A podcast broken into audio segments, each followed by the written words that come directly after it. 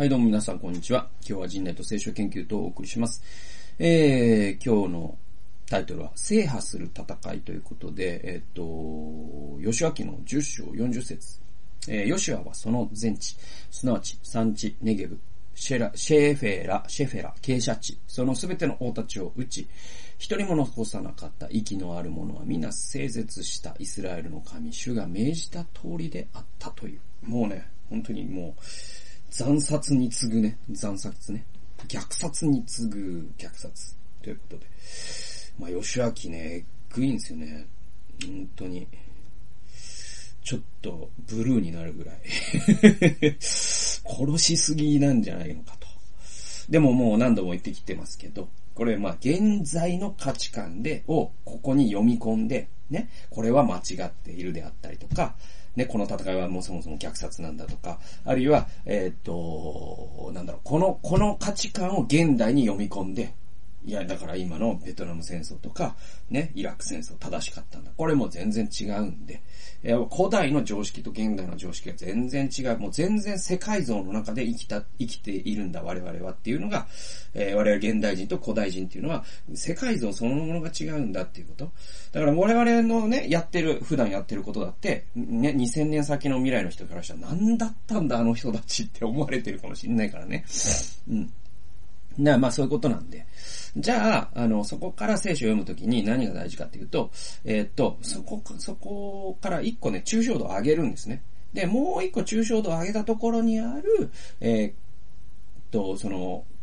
原則であったりとか、普遍的な価値であったりとか、そしてまあ神の働きですね、何よりも。神がどう歴史を動かしてきたか。えー、これをですね、把握して、それをもう一度現代に持ってきたときに我々そこからま、どう学べるのか。このね、あの作業ができるようになるっていうのが、えー、聖書を読むということの一つのすごく、えー、大事な、なんていうかな、作法と言いますか、聖書の読み方が上手くなるってそういうことなんです。はい。で、えー、っと、で、これ僕だけが言ってるんじゃなくて、あの、実際、えっと、いろんな、なんだろう、進学の入門書とか読むと書いてあります。そういうふうに。はい。それで、えっとね、あのまあ、ここでちょっとえー、前置きを言いましたのは、だから、あの、まあ、十章後半ではヨシュアがね、次々と王たちと国々を撃破し、整絶し、征服していく様子が書かれると。で、ここでも大事なのは、まあ、前回と同じように、神がイスラエルのために戦ったから、ヨシュアが勝利することができたということが、あここでの大事なことで、これ42節にもう一度ね、強調されるんですよ。えー、っとね、42節ね。えー、これらすべての王たちと彼らの血をヨシュア一度に攻め取ったイスラエルの神、主がイスラエルのために戦われたからであると。ね、これ。で、そもそもイスラエルっていう言葉が、これヤコブがね、あの、野木の私で、えー、えー、っと、神の見つかりと格闘して、夜明けになるまで格闘してですね、えー、そして、えー、その時に、えー、あなたはもうヤコブとは言われないイスラエルと呼ばれるというところから始まりました。じゃあイスラエル何なのっていうと、神が戦うっていう意味なんですよ。主の戦いとか、まあ、主という、まあ、ね、えっ、ー、と、L ですよね。で、そのイスラっていうのは戦うっていうことなんで、神が戦うとか、神の戦いとか、そういう意味なんです。だからか、イスラエルが、イスラエルという名前自体が神が戦われるという民族なんですよ。だから自分たちが戦うんじゃなくて神が戦ってくださる。そういう民族なんです。で、その、もう名は太陽を表すで、吉明ではそれが現実に起きたっていうことですよ。で、じゃあこれを、まあ、実際に、じゃあ現代に当てはめましょうねっていうのは、あまあ何度も言うように、えー、自分のですね、ライバルをぶちのめせってことじゃなくて、そうじゃなくて、侵略的にこれを我々は考える必要があります。えー、それ侵略的に考えると何かというと、我々はですね、まあ、あの、有名な言葉がありますよね。血肉の戦いではなくっていう言葉がありますけども、私たちはですね、人間と戦ってるんじゃないんですね。えー、天の軍勢、悪魔と戦ってるんですね。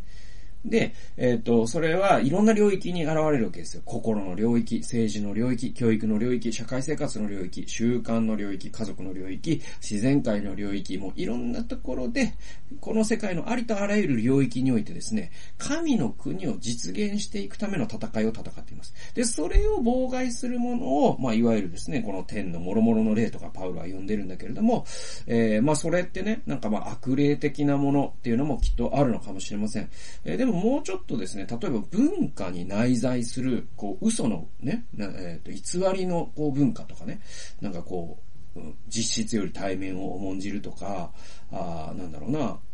空気っていうものが全てを支配して、真実がないがしろにされるとか、で、そういう文化とかも多分、うん、天にある諸々の悪しきものの一つと数えてもいいんじゃないですか。で、そういうものを真実に置き換えていく戦いを我々は戦っているわけですよ。で、それは世界を変えていく。働きであるし、あるし、社会を変えていく働きであるし、地域を変えていく、えー、家族を変えていく、職場を変えていく、そういう、この世界全体を変えていく、そういう戦いを我々は戦っているんですね。で、その戦いに私たちはことごとく勝利するように運命づけられているんです。なぜなら、それらの戦いを戦われるのは、私たちではなくて、神ご自身だからなんですよ。はい。で、どのような領域において、私は勝利、神、えー、戦いに勝利する必要があるだろうかと。つまり、どの領域に神の愛を浸透させ、神の正義を実現し、神の公正と憐れみを、が示されるべきか。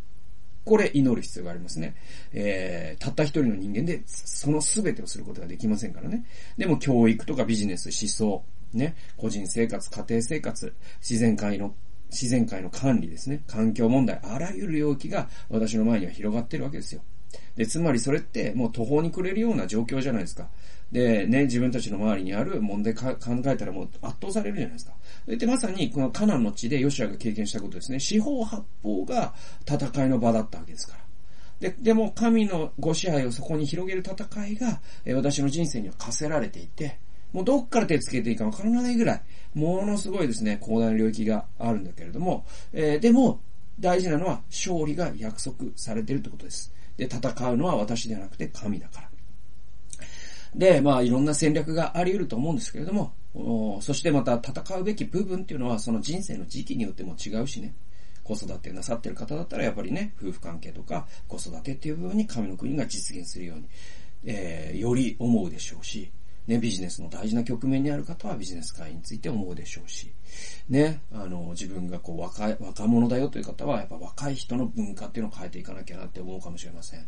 自分が高齢者の親を抱えるようになったら、介護とか高齢者の福祉っていう意味で、えー、神の国を広げる必要があるというふうに気づくかもしれません。えー、あるいはですね、僕みたいに獣医だったりとか、あそういうね、職業についている人は、やっぱり自然界とか環境問題に、目が行くかもしれません。動物の権利とかね。で、そういういろんな分野で、えー、戦っていく。そしてその戦いには価値があります。なぜなら、その戦いって必ず勝利できるから。えー、その理由は神が我々のために戦ってくださる。つまり、戦うのは私たちではなくて神だからなんですね。という、えー、まあ、制覇する戦いということで、今日はお送りさせていただきました。最後まで聞いてくださってありがとうございました。それではまた次回の動画及び音源でお会いしましょう。さよなら。